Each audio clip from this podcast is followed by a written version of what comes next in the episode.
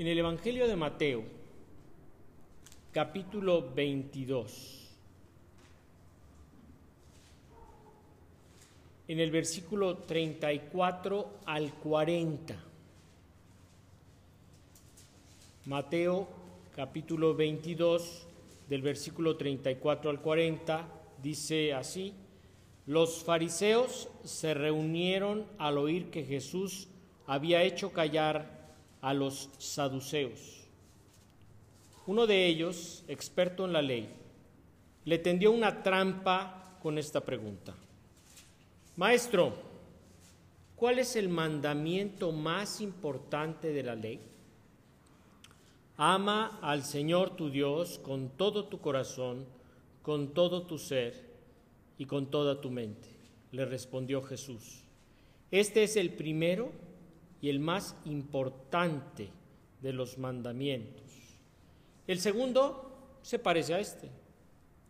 Ama a tu prójimo como a ti mismo. De estos dos mandamientos dependen toda la ley y los profetas.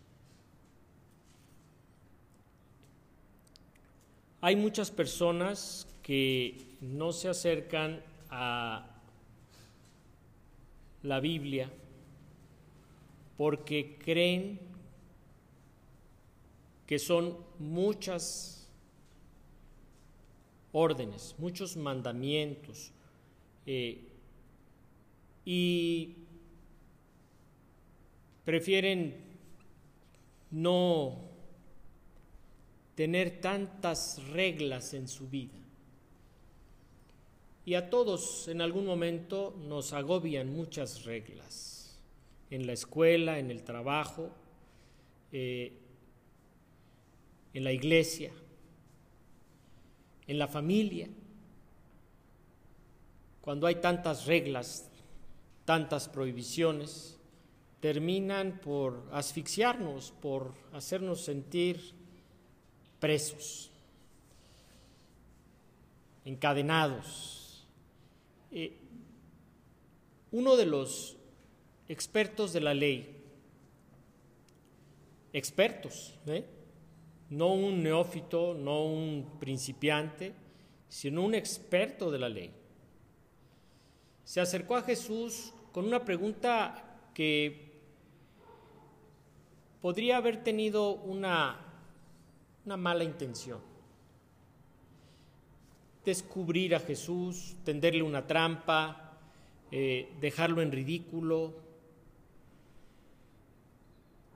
evidenciarlo. Como cuando un maestro le hace una pregunta a un alumno para, para que se equivoque. Y solemos hacer eso.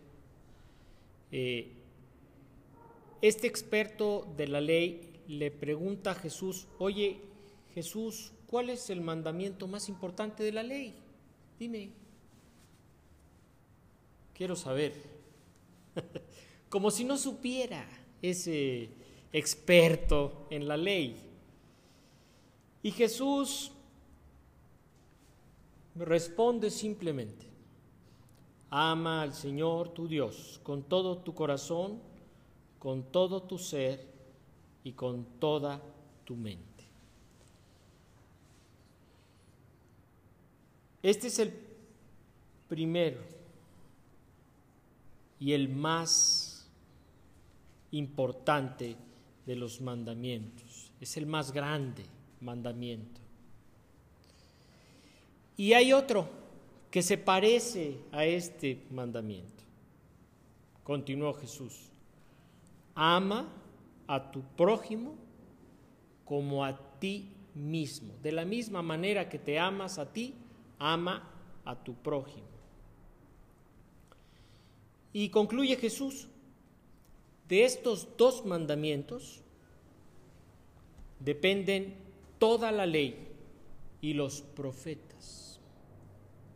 Este primer mandamiento, ama a Dios con todo tu corazón, con toda tu alma, con toda tu mente, con todas tus fuerzas, no es un mandamiento nuevo, es un mandamiento escrito en el libro de Deuteronomio, capítulo 6, versículo 5.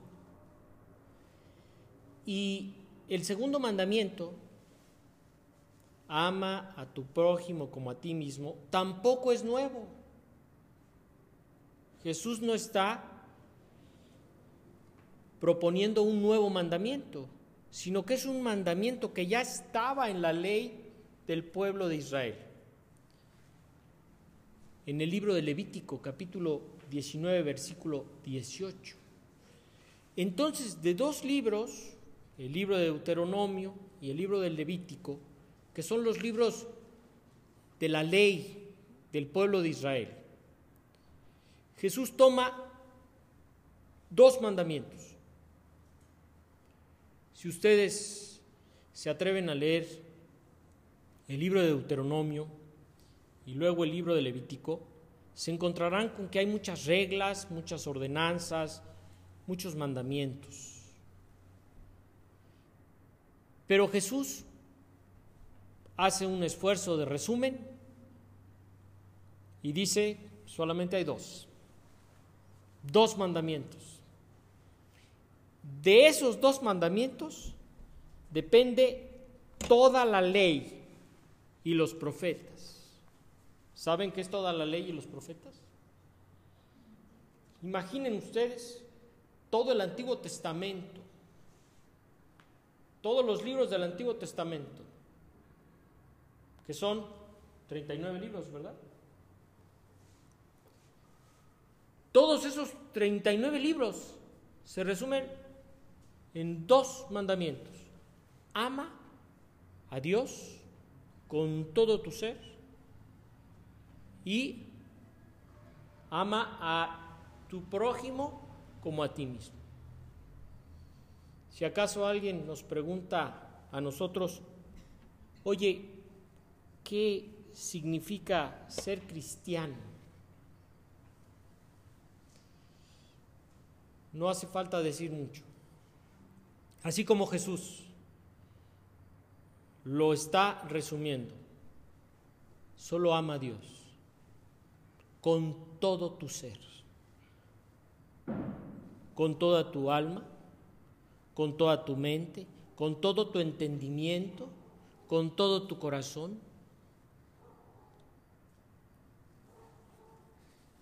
Cuando alguien nos dice te amo con todo mi corazón, eh, nos deja a nosotros satisfechos, ¿verdad?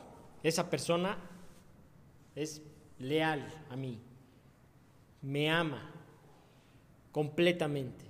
No hay un resquicio de duda, porque me ama totalmente. Y es exactamente lo que Dios quiere que nosotros hagamos, que le amemos sin reservas sin escatimar nada. ¿Eh? Que le demos todo, todo nuestro pensamiento, nuestro corazón, nuestros sentimientos, nuestras emociones, nuestra voluntad, porque nuestra voluntad está en nuestro ser, nuestra voluntad, nuestra inteligencia, nuestro entendimiento están en nuestro interior. Y Dios quiere que le amemos con todo nuestro interior. Esa es la voluntad de Dios. Este es el mandamiento, que le amemos de esa manera, totalmente. No que medio amemos a Dios ¿sí? Sino que le amemos totalmente. Hay quienes nos han dicho alguna vez, oye, no seas tan fanático, no seas tan religioso, Siempre andas hablando de Dios. Siempre buscas a Dios. Siempre le pides a Dios, ya no seas fanático. Ya oraste en la iglesia, ¿para qué oras en tu casa? ¿Eh? ¿No es demasiado? Y otros nos han dicho, nada es bueno en exceso. ¿Acaso es malo Dios en exceso? Si nosotros le damos toda la vida a Dios, ¿es malo? Eso es lo que Él quiere, toda nuestra vida, nuestra mente, nuestro corazón, nuestros sentimientos, nuestras emociones, todo nuestro ser. Y además, que nosotros podamos amar a otros como a nosotros mismos. En una palabra, ¿qué es lo que Dios quiere? Que lo amemos a Él y que amemos a las personas que están a nuestro alrededor. Si alguien piensa que puede amar a Dios, pero odiar a los seres humanos, está en un error, es una herejía, ¿eh? es una enfermedad, es una incoherencia. ¿Cómo dice usted que ama a Dios cuando aborrece a su hermano? Eso es una enfermedad. Y enfermedad que nos ocurre a los seres humanos, ¿verdad? Podemos sentirnos muy religiosos.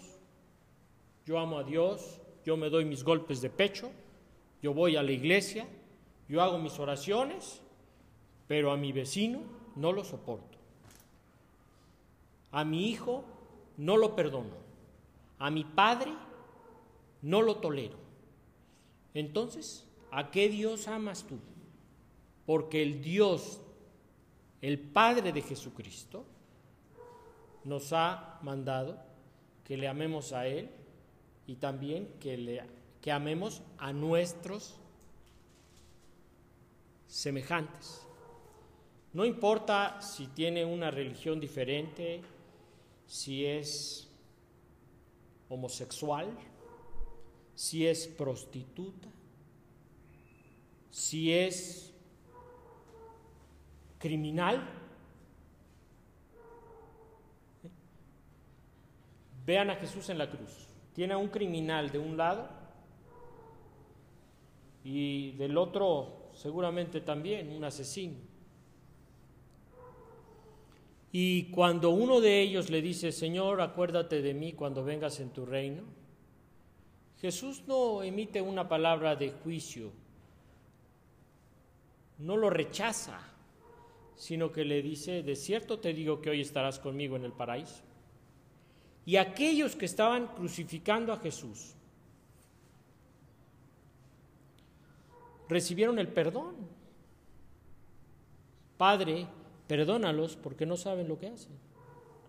Entonces, eh, Jesús perdonó, amó aún a aquellos que lo estaban crucificando. Así que es para nosotros un ejemplo, un ejemplo de amor, de amor al enemigo, al adversario, al que me oprime, al que me acosa, al que me persigue, inclusive al que me crucifica. El ejemplo de Jesucristo, ahí está, el amor al Padre y el amor a sus agresores, a sus verdugos. Y de esa manera nosotros hemos también de aprender a amar Dios nos enseña a amar. Eh, ¿Por qué? Porque Dios derrama su amor en nuestros corazones. Y, y Dios, al derramar su amor en nuestros corazones, nos constriñe, nos obliga amar a otros. ¿O acaso Dios no le ha perdonado a usted? ¿No le ha perdonado? Porque si usted no ha sido perdonado por Dios, entiendo que no pueda perdonar a otro. Pero si usted ha sido perdonado, perdonada por Dios, usted puede perdonar a otro y amar a otro. Y es lo que el Señor quiere, que le amemos a Él con todo nuestro ser y que amemos a todos los hombres. Así que, mis hermanas, no hay más que hablar, no hay más palabras que decir, no tenemos que hacer un discurso tan largo. No tenemos, no tenemos que aprender tantas reglas. Solo amar a Dios, entregarle todo nuestro corazón, nuestra alma, nuestra mente, amarlo a Él y amar a quienes están alrededor de nosotros. Que Dios nos bendiga, mis hermanas, mis hermanos. Mi vida di por ti